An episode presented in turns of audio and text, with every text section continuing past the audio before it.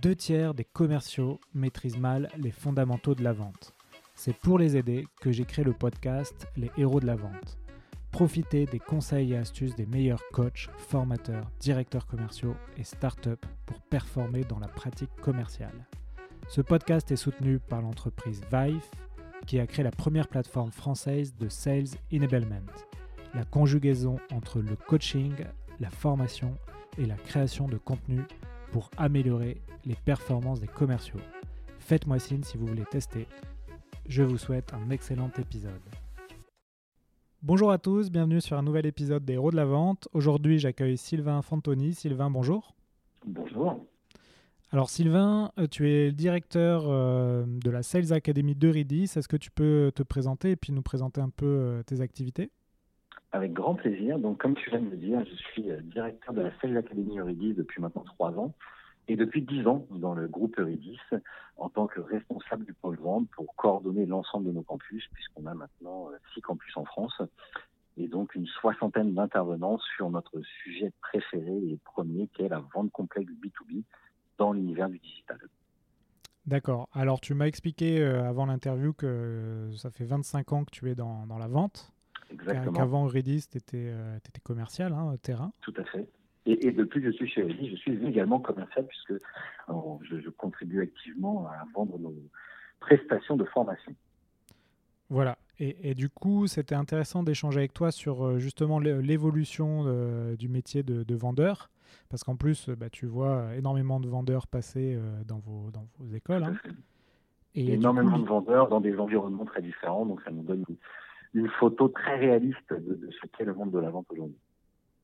Voilà, exactement. Et donc le, le thème de l'épisode aujourd'hui, c'est de, de, voir simplement qu'est-ce qui a changé euh, aujourd'hui par rapport à hier, et notamment comment aujourd'hui, quand on est vendeur, on vend à l'ère du digital. Et donc ça, c'est ma première question pour toi, Sylvain. Euh, pourquoi, selon toi, c'est un sujet important à aborder euh, dans ce podcast? Alors, c'est pour moi un sujet qui est vraiment au cœur de nos préoccupations et de, nos interventions. C'est-à-dire que on ne peut pas imaginer continuer à, faire de la vente, à appliquer des méthodes de vente qui datent d'une époque où l'ensemble de notre environnement était totalement différent. Pour, illustrer le propos, si tu veux, moi quand j'ai commencé en 1994, on n'avait pas de téléphone portable et pas accès à Internet. Et il faut bien imaginer que ça change complètement la donne de la relation qu'on a et que les gens attendent, que nos interlocuteurs attendent au niveau de la vente le, plus grand changement, le plus bouleversement qu'on qu constate, c'est un, un, accès euh, permanent et total à l'information de la part de nos acheteurs. Alors quand je dis acheteurs, c'est tout type d'interlocuteurs qui rentrent dans un processus d'achat. Hein. C'est pas uniquement la fonction achat. Mais ce sont des gens qui aujourd'hui ont un accès euh, incroyable à l'information. Ils vont pouvoir aller sur des plateformes, ils vont pouvoir se regrouper, échanger, obtenir de l'info à partir de nos sites euh, et, se faire une idée très précise de ce qu'ils attendent et de ce qu'ils vont acheter. Alors que quand j'ai commencé ce métier, nous, on était vraiment, en tant que commerciaux, les apporteurs d'informations. Il faut bien imaginer que les gens nous recevaient euh, en rendez-vous pour qu'on leur apporte de l'information sur nos nouveautés, nos produits, ce que faisaient nos produits. Aujourd'hui, ce paradigme a totalement changé on considère que 60 à 70% du cycle d'achat va se faire sans le commercial. Donc la réalité, et pourquoi c'est un sujet fondamental, c'est que si on n'a pas compris ce nouvel élément, si on n'a pas compris qu'on est consulté qu'au bout des deux tiers à peu près du processus d'achat, eh bien, on sort d'être dans le radar de notre client et on risque de ne jamais être consulté. Donc c'est vraiment un enjeu majeur euh, puisque c'est de, de, là que va, que va naître le succès dans la vente et le succès notamment dans l'acquisition de nouveaux clients puisque c'est un, un, des rôles fondamentaux du, du commercial c'est aller chercher du nouveau business, aller chercher du nouveau client. Et comment faire, grâce à, à cette, ce nouvel environnement, ces nouvelles plateformes et ces nouveaux outils digitaux, euh, comment faire pour faire d'une contrainte, en tout cas ce qui pourrait apparaître comme une contrainte, une, une incroyable opportunité de business. D'accord, très bien. Donc, euh, comment, selon toi, dans cette, cette nouvelle ère de, du, de l'information euh, consultable facilement, euh, on fait pour euh, être un bon commercial, un bon vendeur? C'est quoi, le, on va dire, les piliers, euh, Alors, les, piliers? on, on va s'épargner le bon et mauvais chasseur. Mais euh, non, blague à part, le, vrai sujet, c'est d'être connecté au même niveau que nos interlocuteurs le sont. C'est-à-dire qu'un commercial qui resterait dans son écosystème d'entreprise, c'est-à-dire euh, quelle est mon entreprise, quelle est mon offre, quelles sont mes solutions, passera forcément à côté des sujets intéressants de conversation avec ses clients. C'est là une des nouvelles grandes fonctions du commercial, aller euh, générer une conversation pertinente et intelligente pour ses interlocuteurs. Alors, ça paraît rien quand on dit comme ça, mais c'est pas du tout ce à quoi on a formé des générations et des générations de commerciaux qui, euh, bah, comme tout le monde l'a déjà entendu, hein, ont été formés à être euh, dans la conviction, à être capables d'argumenter, à être capables de traiter des objections en se basant sur leur offre et ce qu'ils font. Bon, aujourd'hui, cette donne a complètement changé. Et ce qui va faire le, commercial performant des années 2020 et 2030, c'est quelqu'un qui est capable de détecter des signaux sur son marché, de détecter des signaux faibles euh, au niveau interlocuteur qu'il aura identifié, d'être capable d'avoir une, une phase de réflexion qui va être beaucoup plus importante que ce qu'elle a pu l'être par le passé. Moi, j'ai connu une, une façon de faire la vente qui était énormément basée sur l'action. Il fallait passer énormément de coups de fil, il fallait faire beaucoup de prospection, il fallait faire beaucoup de rendez-vous. Euh, et on essayait d'industrialiser énormément la démarche. Et la qualité première du commercial, c'était cette capacité à être, dans l'action, à ne pas baisser les bras et à vaincre les obstacles. Bon, aujourd'hui, évidemment que ces qualités sont toujours essentielles, hein, mais elles deviennent moins importantes, moins majeures au, profit de qualités beaucoup plus analytiques. C'est-à-dire que le, le, commercial performant des prochaines années va être quelqu'un qui va être capable d'analyser son marché, d'analyser son offre, d'analyser des personas d'interlocuteurs. On appelle persona un interlocuteur virtuel qui correspond aux interlocuteurs les plus concernés par notre offre et, qui va être capable d'orchestrer toutes ces informations pour en faire des actions de vente.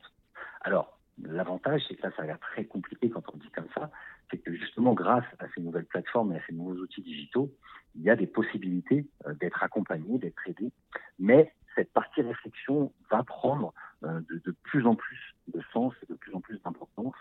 Et on va vraiment, vous savez, ça fait, euh, je pense, 20 ans qu'on parle du vendeur conseil. Et là, on va réellement arriver dans ce que nos amis Graham Verduden, Tony G. Hughes nous présentent comme étant le commercial de demain, c'est-à-dire un consultant stratégique qui va vraiment s'intéresser au business de ses clients et être, et ça c'est un mantra qu'on a chez Redis, être le médecin du business de ses clients. Donc être en capacité de faire du diagnostic et d'apporter des nouvelles idées, des nouvelles idées. Et, et, quand on a dit ça, ben c'est pas simple parce que ça, ça fait appel vraiment à, à, énormément de qualités combinées qui doivent en plus se poser sur les qualités qu'on avait avant, qui étaient des qualités d'énergie et d'action.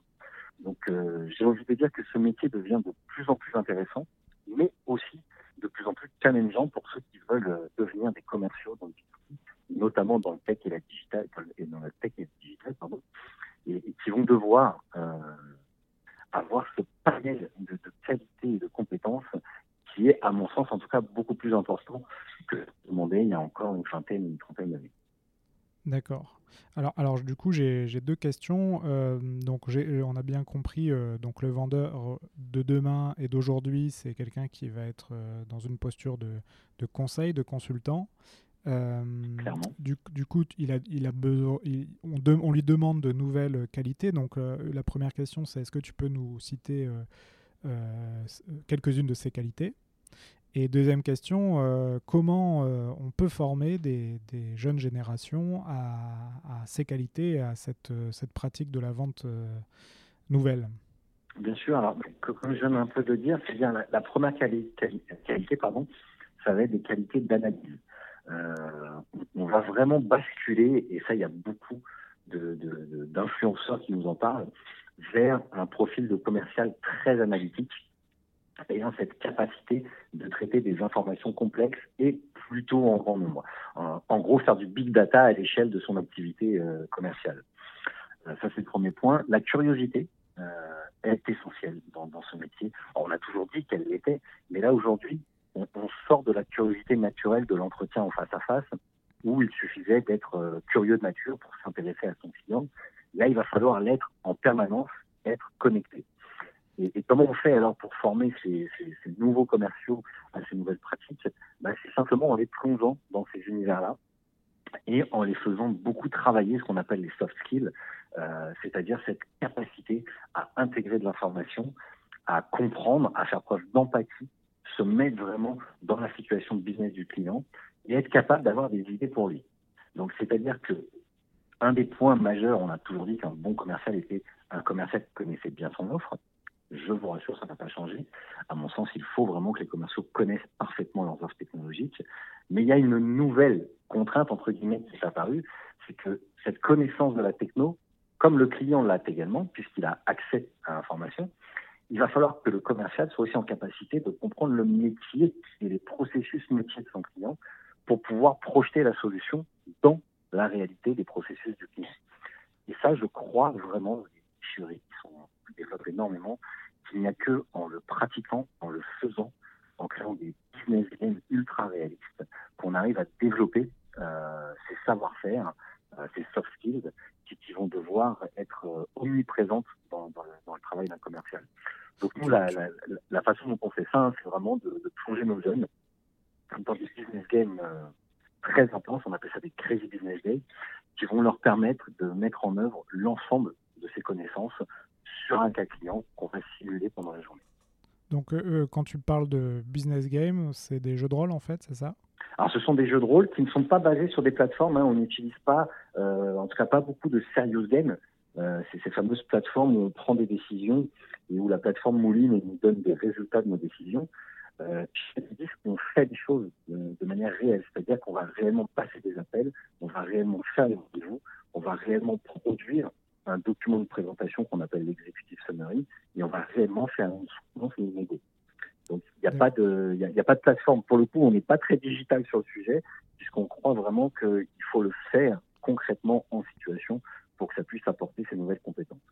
Et puis l'autre point de tout ça, c'est aussi euh, éduquer, euh, acculturer nos, jeunes et tous les gens qu'on forme sur EDIF, puisqu'on ne forme pas que des alternants, euh, à cette nouvelle idée que la vente peut euh, être augmenté, le vendeur peut être un vendeur augmenté avec des nouveaux outils, des nouvelles plateformes qui vont lui permettre d'automatiser, de, puisque le, un des enjeux majeurs, c'est de gagner du temps et d'automatiser les tâches, et de faire ce qu'on appelle de la sales intelligence, c'est-à-dire euh, mettre de l'intelligence dans son processus de vente en, en utilisant l'intelligence artificielle euh, des nouvelles plateformes.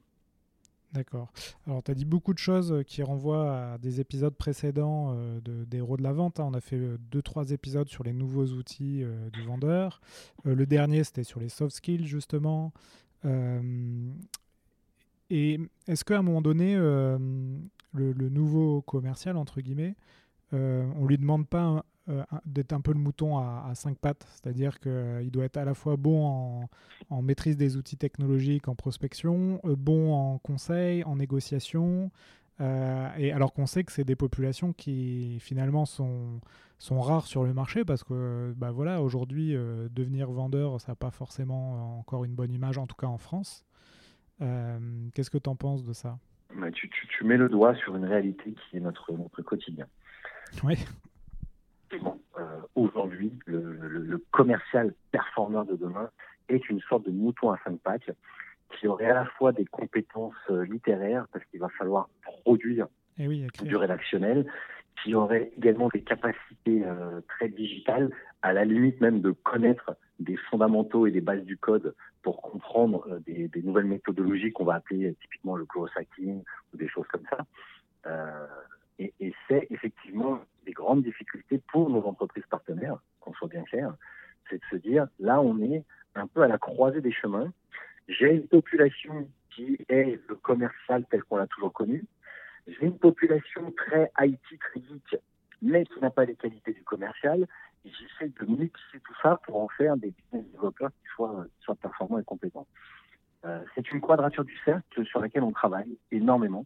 Euh, on est d'ailleurs en train, nous, hein, de, de, développer une formation qui va exactement dans ce sens-là, c'est-à-dire d'aller chercher des gens qu'on va recruter uniquement sur des compétences très transverses et ensuite seulement, on va leur donner des compétences très pointues sur les nouveaux outils, les nouvelles façons de faire du business, le tout dans un espèce de bootcamp qui va durer quatre semaines.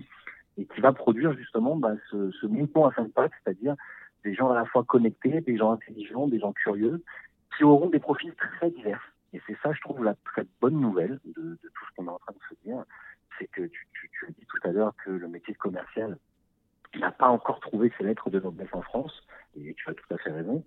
Et, et je pense que euh, cette nouvelle donne va contribuer à attirer des profils différents qui n'auraient pas été attirés avant par le métier de vendeur, de commercial, et qui par contre, sur une dynamique de business développement, de devenir le médecin du business de ses clients, vont réussir à être attirés parce qu'ils vont euh, pressentir et ressentir derrière tout ça beaucoup d'intelligence, euh, beaucoup de pertinence à développer et qu'on n'est pas du tout sur le côté, euh, le côté très commerçant du vendeur qui vient absolument pour vendre sa solution en ne vous écoutant que très peu et en étant complètement centré sur son produit. On est en train de sortir de ça. On y contribue activement à la Sales Academy avec cette formation business de la tech. Mais c'est vrai qu'on a encore un grand, grand, grand chemin devant nous. Euh, et puis la, difficulté, c'est qu'on est, comme je te disais tout à l'heure, à, la croisée des chemins. Euh, tout n'est pas encore figé, tout n'est pas encore fait. Les révolutions mettent beaucoup moins de temps qu'on imagine à se, produire. Donc là, on est vraiment dans une époque où on fait cohabiter deux mondes très différents. Euh, et, le but du jeu chez Eurydice, avec nos formations, c'est justement de ramener tout le monde dans cette nouvelle vision de l'avant. D'accord. Euh, ça m'intéresse de savoir ce que tu penses. Là aussi, j'ai fait un épisode euh, dernièrement là-dessus sur les, euh, la spécialisation des, euh, des, commerciaux, des équipes commerciales. Est-ce est qu'une une des réponses de la quadrature du cercle là, dont tu as parlé, c'est peut-être de, de, spécialiser plus les, les, les, équipes commerciales? J'aimerais bien savoir qu'est-ce que tu en penses? Oui, oui bah on le voit. Hein. D'ailleurs, c'est un modèle qui se développe de plus en plus avec vraiment des gens qui vont être très en charge de l'inbound en, en mode ce qu'on appelle SDR, qui est un, un qui s'est développé ces nouvelles années, avant de basculer sur du account exécutive, avant de devenir pourquoi pas Customer Success Manager. Il y a aujourd'hui effectivement plusieurs typologies un peu différentes. Donc des entreprises font le choix de la spécialisation et je trouve que ça a du sens. J'aime beaucoup moi la spécialisation. J'y vois énormément de énormément de, de bien, de bonnes choses, de, de, de ce que ça peut produire. Maintenant, la réalité, c'est que toutes les entreprises ne peuvent pas oui. euh, développer des forces de vente spécialisées par, euh, par type d'activité. Et, et, donc, ce que l'on peut faire euh, dans des startups ou dans des très grands groupes n'est pas forcément reproductible sur des PME, sur des ETI, où là, on va continuer à demander au commercial d'être à la fois quelqu'un qui va faire du, du, digital marketing de son offre sur son territoire, qui va être en charge de euh, générer de la demande et donc de générer du lead, de s'occuper des leads, donc de faire ce qu'on appelle le lead nurturing, euh, mais d'aller également jusqu'à la conclusion de la vente en passant par cette étape très importante du diagnostic et de la création de la valeur. Puisque c'est là où tout se joue en fait. Hein. Euh, comment, grâce à un questionnement très pertinent euh, et, et, très centré sur le business du client, je vais réussir à créer de la valeur de mon offre en dehors des caractéristiques de mon offre. Donc, j'ai pas moi la, la, la, bonne réponse à ça, mais on le constate. Je trouve que c'est une bonne chose. Et puis, ce sont en plus des fonctions qui permettent d'évoluer. Il n'y a pas de, il n'y a pas de mur entre ces différentes fonctions. Et, et, je le vois moi dans énormément de jeunes qui sortent de Rudis, qui vont débuter leur carrière professionnelle en tant que SDR, qui vont ensuite évoluer sur une partie où ils vont aller jusqu'au traitement des leads, et certains qui vont aussi jusqu'au justement success management. Donc il y a la possibilité de d'évoluer soi-même, hein, d'apprendre et d'évoluer. Euh, mais c'est effectivement, pourquoi pas, une des solutions pour essayer d'avoir des gens, ceux qui auront le tempérament très geek, ben on va les utiliser euh, pour, pour optimiser ces qualités-là, mettre sur du growth hacking, du euh, comment je fais pour aller chercher euh, des nouveaux leads. Et puis les gens qui auront un tempérament plus commercial cette fois-ci, on va peut-être les mettre dans l'étape 2 ou l'étape 3. Et Qu'est-ce qu'on peut donner comme conseil euh, aux, aux, entreprises ou aux équipes commerciales justement qui, qui, à cause de leur environnement ou de leur histoire, peuvent pas vraiment se spécialiser euh, de cette manière euh, C'est quoi les, les, les, on va dire les, les premiers conseils appliqués pour être un peu Alors, à, la, à, la, fois bon dans, dans tous ces domaines euh, donc on a cité? Le, le, premier conseil que je pourrais donner à une entreprise, c'est déjà de, de, de se poser de se poser la question c'est-à-dire de ne pas être dans ce flux continu du quotidien euh, qui nous embarque tous, hein, c'est une réalité de, l'ensemble des entrepreneurs, euh, et, et, qui fait que parfois on est plus dans la réactivité que dans la proactivité. On constate que ça devient de plus en plus compliqué, mais on ne prend pas le temps de s'arrêter, de se dire, OK, qu'est-ce qui a changé, qu'est-ce que moi je dois changer. Donc je pense qu'une forme d'audit euh, interne, hein, un audit sans, sans forcément aller chercher les, consultants de McKinsey ou autres, euh, de, se prendre le temps en tout cas, de, de, se poser les vraies questions de qu'est-ce que je pourrais faire évoluer dans mon business model, dans mon process de vente, pour pouvoir faire que ces contraintes, parce que ça peut apparaître comme des contraintes, hein, euh, rencontrer des gens qui connaissent notre offre au moins aussi bien que nous, pour un commercial, ça peut apparaître comme une contrainte. Et comment on fait pour le faire basculer dans une vraie opportunité d'aller plus vite, d'accélérer les ventes euh, donc voilà, je pense que l'audit, euh, le fait de se poser la question est l'étape numéro un, et ensuite de regarder avec gourmandise et curiosité toutes ces nouvelles solutions là, qui sont arrivées. Euh, on, on, a un intervenant très très pertinent et brillant sur le sujet qui s'appelle Jean-Philippe Cunier, qui intervient à l'école, qui est un spécialiste des Martech et des Fintech. Ah oui, je l'ai eu au téléphone euh, la semaine ah, dernière. C'est vraiment quelqu'un qui, qui, a une vision très très fine de ces sujets et qui me disait, il sort à peu près 6 à 7 nouvelles solutions par jour sur ces sujets-là. Donc la réalité, c'est qu'il y a forcément aujourd'hui, au moment où on parle, une solution digitale qui peut aider à peu près n'importe quel environnement de vente de quelque entreprise que ce soit, d'une start-up en passant par une API jusqu'à un grand compte. Donc je pense qu'il y a deux sujets. Un, faire un véritable interne en se posant les bonnes questions. Et deux, essayer de trouver parmi ces solutions des choses qui vont nous permettre de, de, surfer sur cette vague digitale qui est au final un, accélérateur de performance quand on, quand prend par le bon bout.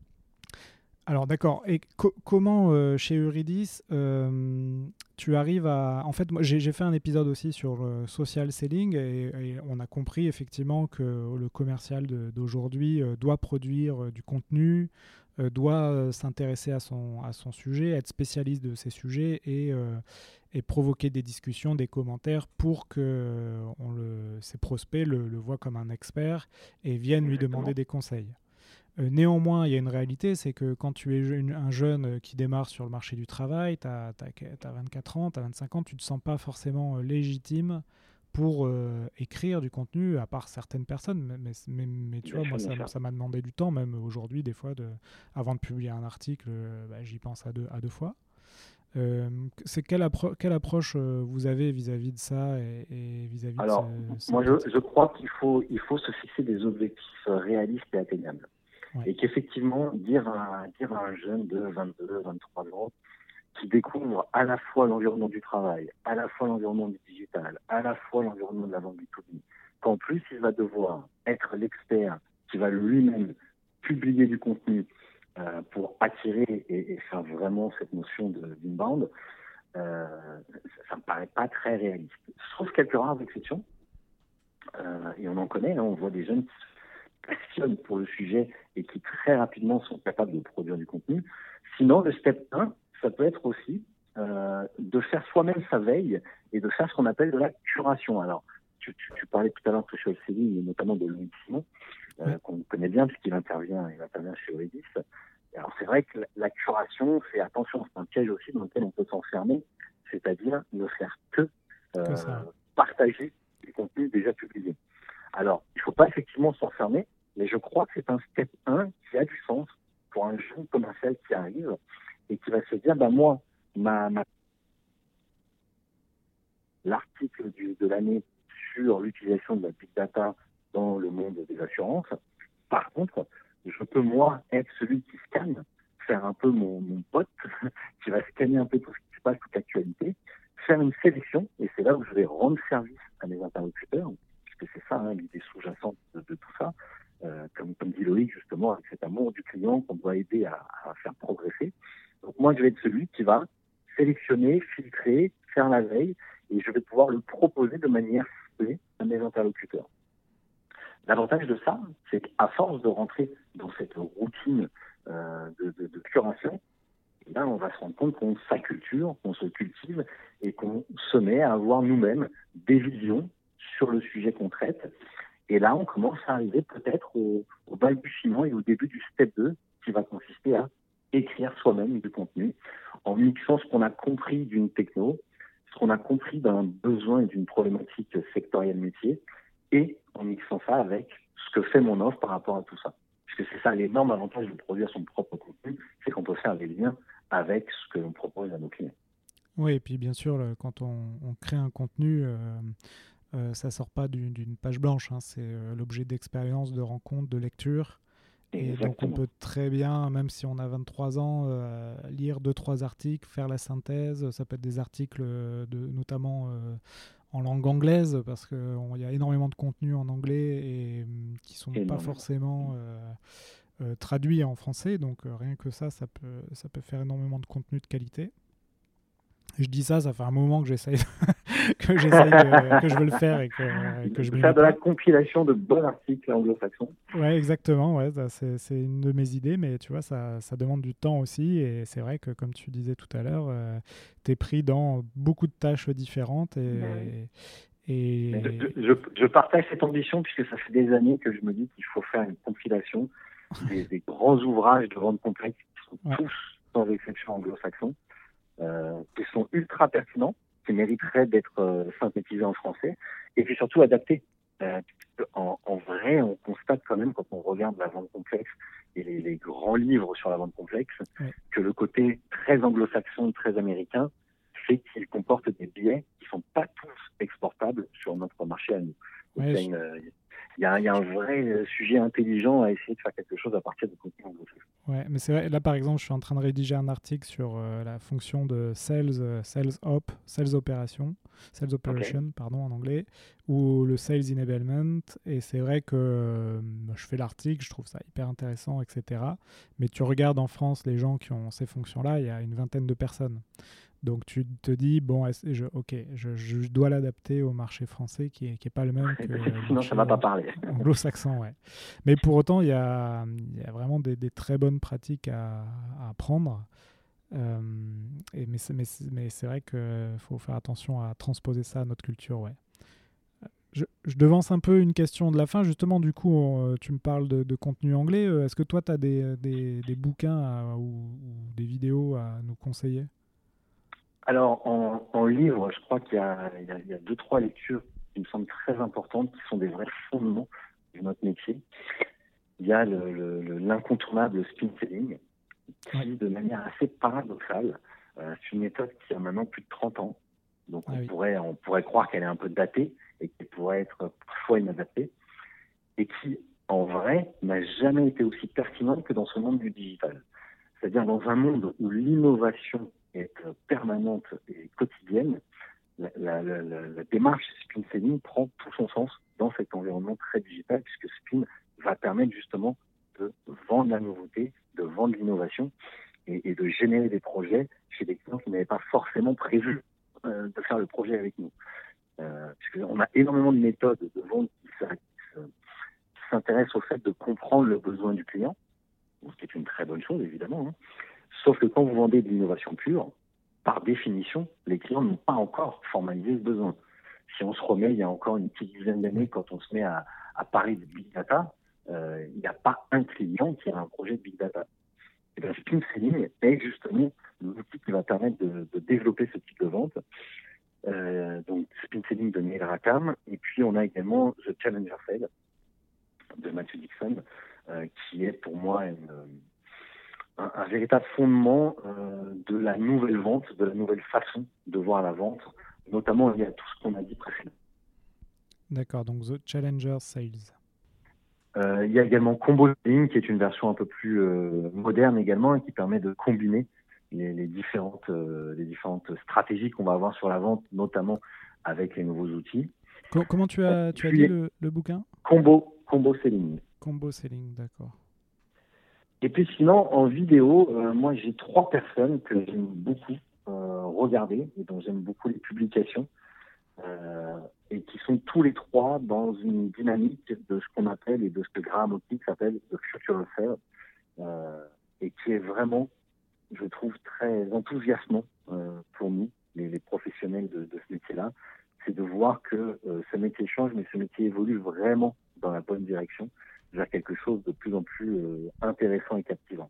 Donc on a Graham Hawkins, Dirk Duden et Tony G. Hughes, qui pour moi sont très représentatifs de, euh, de cette nouvelle vision. Bon, l'avantage, c'est que si vous vous connectez à ces trois-là, vous allez vous rendre compte qu'il y a tout un écosystème de spécialistes encore autour euh, et qui nous donnent également des insights et qui partagent des choses très très pertinentes. Tu peux nous les redire euh...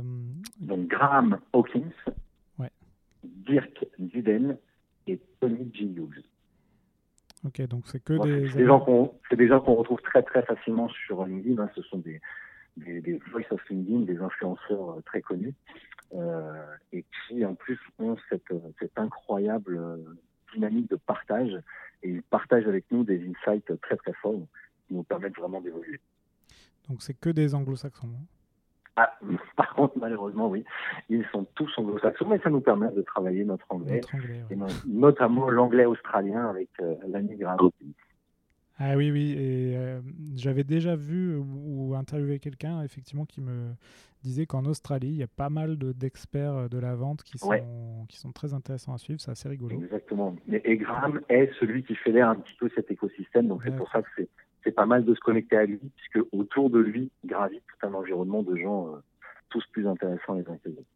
Bon, tu vois, je viens de, de me mettre en connexion sur LinkedIn.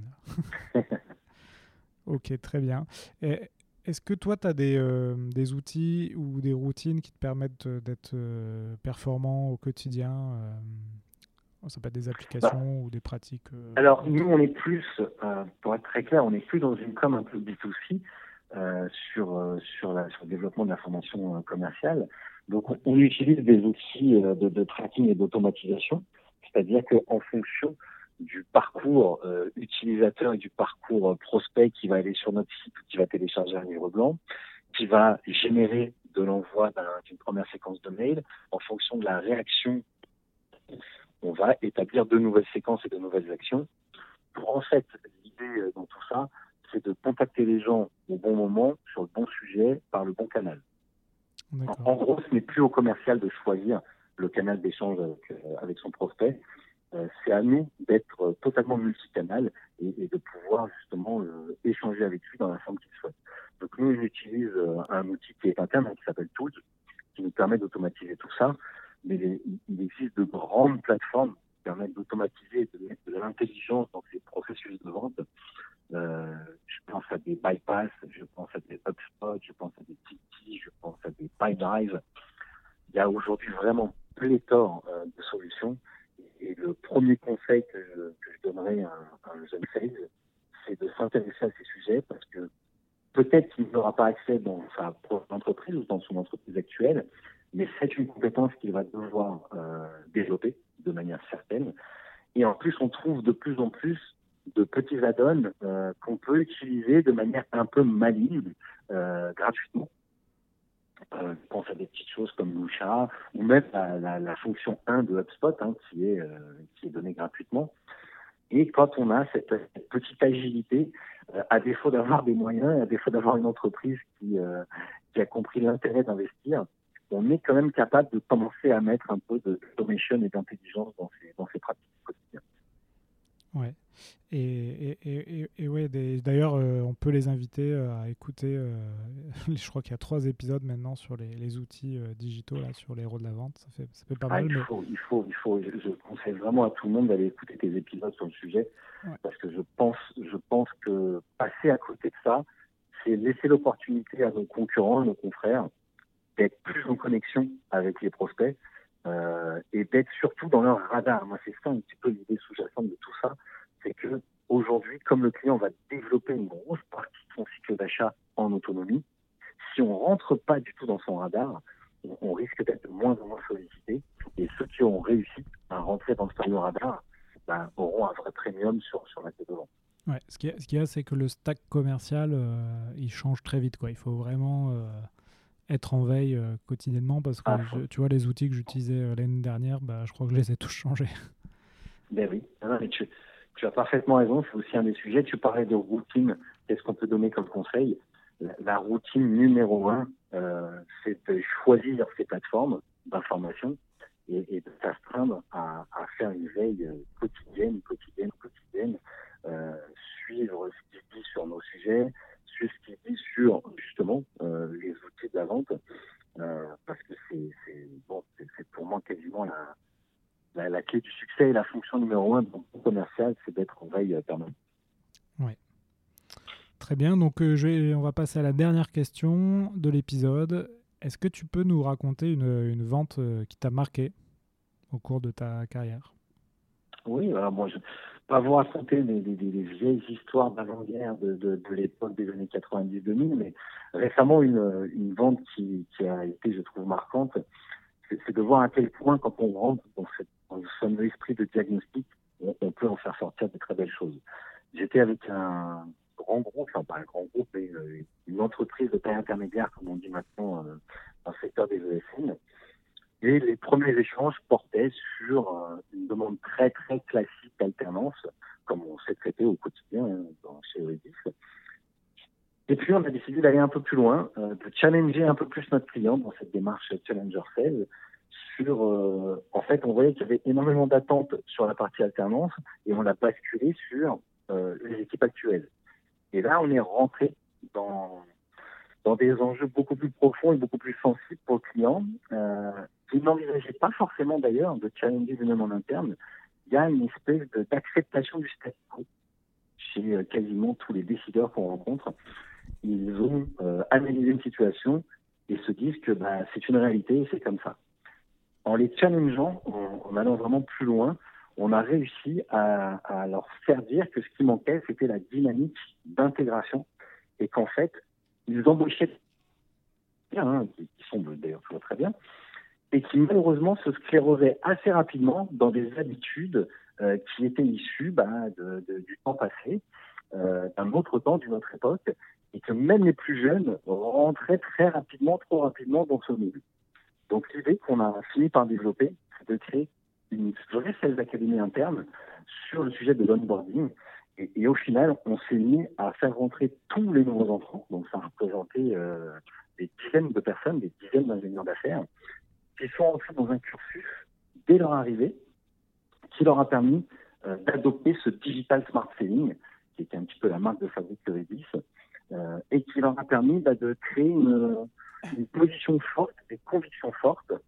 Et on a constaté que grâce à ces convictions fortes qu'on avait réussi à mettre au niveau de l'onboarding, au démarrage, eh bien, on arrivait à maintenir euh, cet état d'esprit euh, très digital, très ouvert, et, très axé sur euh, comment chercher de la nouvelle performance. Donc ça, c'est une vente qui m'a qui m'a beaucoup marqué puisqu'on a eu l'occasion de monter jusqu'à la direction générale et, et c'est grâce à, à, une démarche qu'on qu apprend au quotidien à nos jeunes, hein, qui est Challenger Fell, euh, qu'on a réussi à, à faire bouger complètement les lignes. Et la, la, conclusion hein, de, de, cette vente, c'est vraiment de ne jamais, jamais s'arrêter sur le besoin explicite du client, c'est-à-dire ce que nous demandent nos clients, Évidemment qu'il faut l'écouter, évidemment que c'est un genre de sujet que c'est important, mais ce sont nous, enfin nous sommes euh, les experts, et c'est à nous de faire ce travail, d'aller plus loin et de faire réfléchir les gens sur des situations auxquelles ils n'ont pas encore réfléchi. Et, et cette vente-là, qui a eu lieu il y a maintenant deux ans, euh, était vraiment l'illustration parfaite de, toute cette démarche et de toute la philosophie qu'on essaie de, promouvoir au sein de Rudy. D'accord. Alors, euh, bah, écoute, merci pour ce, cette étude de cas. C'est vrai que les Sales Academy, on en voit de plus en plus euh, se créer dans les entreprises. Et il, il, faudra que je, je fasse un, un épisode là-dessus, sur euh, comment créer une, une Sales Academy. Ah, alors, c'est un vrai sujet. Et il y a, il y a dix bonnes manières de se tromper, malheureusement, euh, à la fois dans les objectifs et dans la réalisation, mais ça, ça sera peut-être pourquoi pas l'occasion d'un autre podcast avec toi, puisque c'est un sujet qu'on a déjà nous fait euh, avec pas mal de nos partenaires.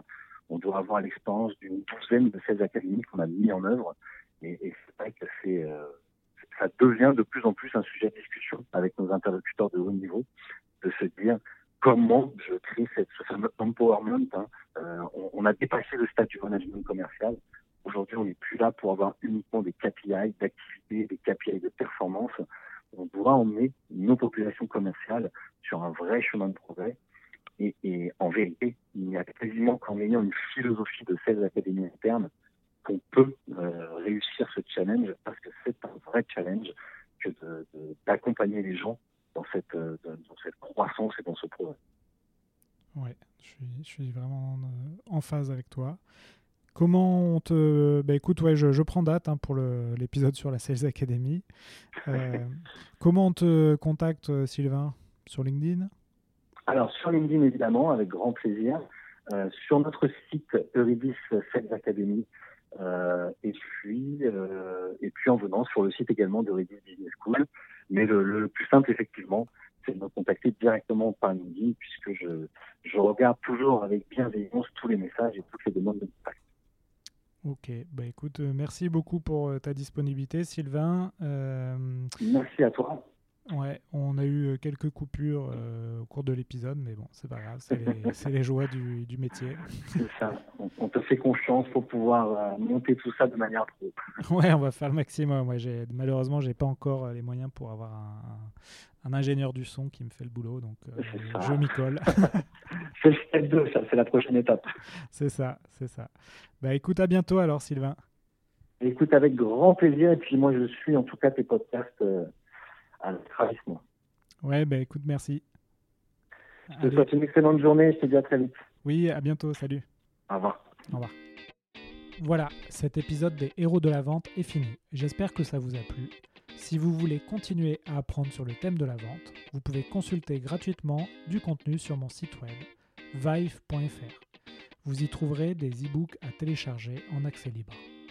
N'hésitez pas aussi à me contacter sur LinkedIn pour me proposer des sujets ou des idées d'interview, ou simplement si vous avez des questions ou un feedback à me donner. Enfin, afin que ce podcast se fasse connaître, vous pouvez le noter 5 sur 5 sur iTunes pour que je puisse monter dans les classements c'est vraiment important. Merci et à la prochaine